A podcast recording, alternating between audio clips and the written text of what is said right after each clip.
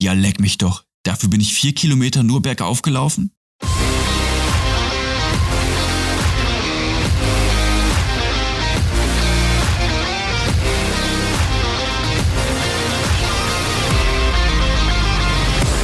Endspurt, dein Podcast für Laufschuhakrobatik.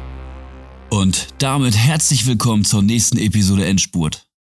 Diese Woche entführe ich dich auf ein kleines Abenteuer in den Schwarzwald.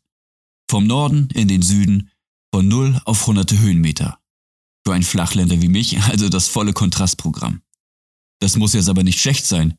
Ich folge mit all meinen Träumen und Gedanken einem Leitsatz. Bevor ich darüber urteile, probiere ich es einfach aus. Dann lassen wir die Reise mal beginnen. Ich weiß nicht, wie es dir geht. Für mich gehört das Laufen in den Alltag und somit eben auch in den Urlaub. Eigentlich kann ich mir gar keine schönere Art vorstellen, neue Orte zu erkunden, als laufend. Wenn dich etwas begeistert, kannst du einfach stehen bleiben und es genießen. Du kannst Plätze entdecken, welche du mit dem Auto vielleicht gar nicht erreichst, und nicht immer ist es möglich, sein Fahrrad mitzunehmen oder sich eines auszuleihen. Ein, zweimal im Jahr verschlägt es uns in den Schwarzwald. Und wenn ich schon dort bin, dann muss ich dort auch laufen. Nun war es natürlich so, dass ich überhaupt keinen Schimmer hatte, was es bedeutet, Höhenmeter zu sammeln. Hier in Hamburg sucht man danach vergebens, was ich persönlich eigentlich auch nicht schlimm finde. Im Alltag vermisse ich sie zumindest nicht. Beim Kofferpacken denke ich laut, so krass kann das Laufen mit Bergen gar nicht sein. Läuft man eben etwas langsamer hoch. Abwärts muss man nur noch rollen lassen. Die Bergmenschen lachen jetzt vermutlich. Sie wissen natürlich genau, dass der Asphalt-Cowboy da völligen Stuss gedacht hat. Fangen wir einfach mal mit meinem ersten Lauf an. Es war vor, ich glaube, drei Jahren. Wir hatten Spätsommer und das Thermometer zeigte Temperaturen um die 30 Grad. Um der Hitze zu entkommen, wollte ich eigentlich am Morgen starten. Nur ja, im Urlaub ist es eben alles ein wenig tüdeliger und entspannter. Der frühe Vogel saß also längst irgendwo im Schatten. Ich hingegen lief genau in die Mittagshitze. Zumindest aber schützten mich mein Cap und zwei Schichten Sonnenschutzfaktor 50. Ein wirkliches Ziel hatte ich nicht. Ich wollte nur wie zu Hause etwa 10 Kilometer laufen. Am Vortag angelte ich im Tal, unweit der Donauquelle. Die Wege dort erschienen mir toll für einen Lauf. Es sollte also erst einmal dorthin gehen, dann am Wasser längs und dann zurück nach Hause.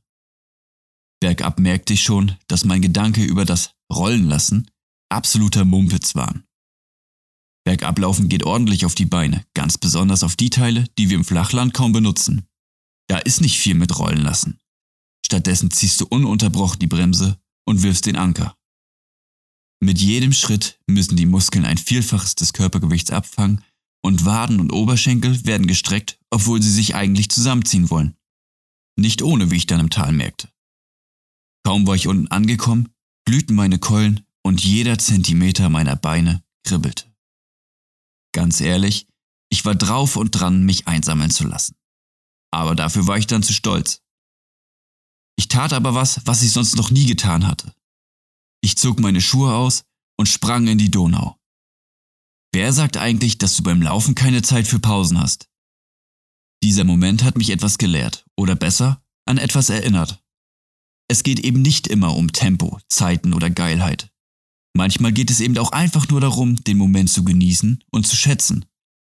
Du kannst dich ja mal selbst fragen, erinnerst du dich an die Pace jedes Laufes oder eher an die Erlebnisse und Gefühle dabei? Auf alle Fälle war ich jetzt abgekühlt und wieder beflügelt. Und ein wenig übermütig. Statt nämlich nach Hause zu laufen, peilte ich jetzt die Bergspitze an. So kommen wir auch schon zur nächsten Herausforderung. Wo bergab deine Beine weinen, sing sie bergauf ein Duett mit deiner Lunge. Auf jeden Fall kämpfte ich mich bergauf. Mit jeder Gehpause fluche ich vor mich hin. Du Großmaul, du elendes Großmaul. Zum Glück habe ich mittlerweile zwei Drittel des Berges geschafft. Statt immer nur hoch, geht es jetzt erstmals ein Stück quer. Als ich gerade denke, geil, Kuppe in Sicht, da stehe ich plötzlich vor einer Absperrung. Forstarbeiten, Durchgang verboten. Ja, leck mich doch. Dafür bin ich vier Kilometer nur bergauf gelaufen? Kurz überlegte ich trotzdem die 100 Meter bis zum Abzweig da lang zu hirschen. Da fiel wenige Meter vor mir ein Baum um. Ich glaube, besser nicht. Bockig und enttäuscht drehte ich mich um, wurde aber mit einer unfassbaren Aussicht entschädigt. Immerhin. Für dieses kleine Laufabenteuer gab es also kein Happy End. Wobei, nicht ganz. Jedes kleine Scheitern, wenn man es so will, bereichert deine Erfahrung. Das ist auf alle Fälle ein gutes Ende. Finde ich zumindest. Zwei Jahre später wollte ich es dann trotzdem nochmal wissen. Dieses Mal aber wollte ich mir den Umweg über das Tal sparen und die Bergkuppe direkt ansteuern.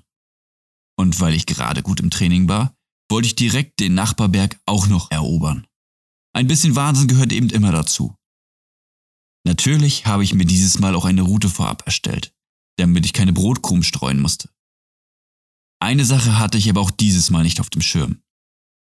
Im Wald ist GPS nicht immer genau, so dass die Navigation mich drei verschiedene Anstiege hochschickte, um mir dann zu sagen, äh, Pat, wir sind hier falsch, ich meinte eigentlich das andere links. Schließlich endete mein Weg an einer Art Mini-Klippe. Entschuldige meine laienhafte Ausdrucksweise, wie gesagt, hier in Hamburg gibt es sowas nicht. Ja und nu? Wie der Denker hockte ich mich auf einen Baumstumpf und blickte nochmals auf die Karte.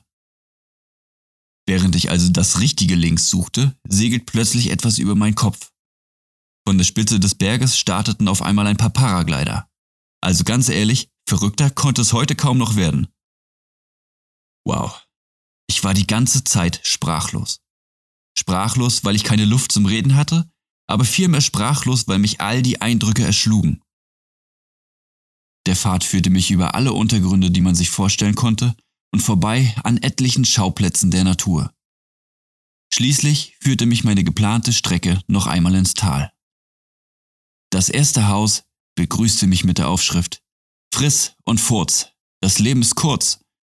Okay, damit hatte ich jetzt nicht gerechnet. Aber was Wahres ist dran? Wie auch immer, es war Zeit umzukehren. Den letzten Anstieg teile ich mir mit einem Bikepacker. Gegenseitig peitschen wir uns förmlich den Berg hinauf.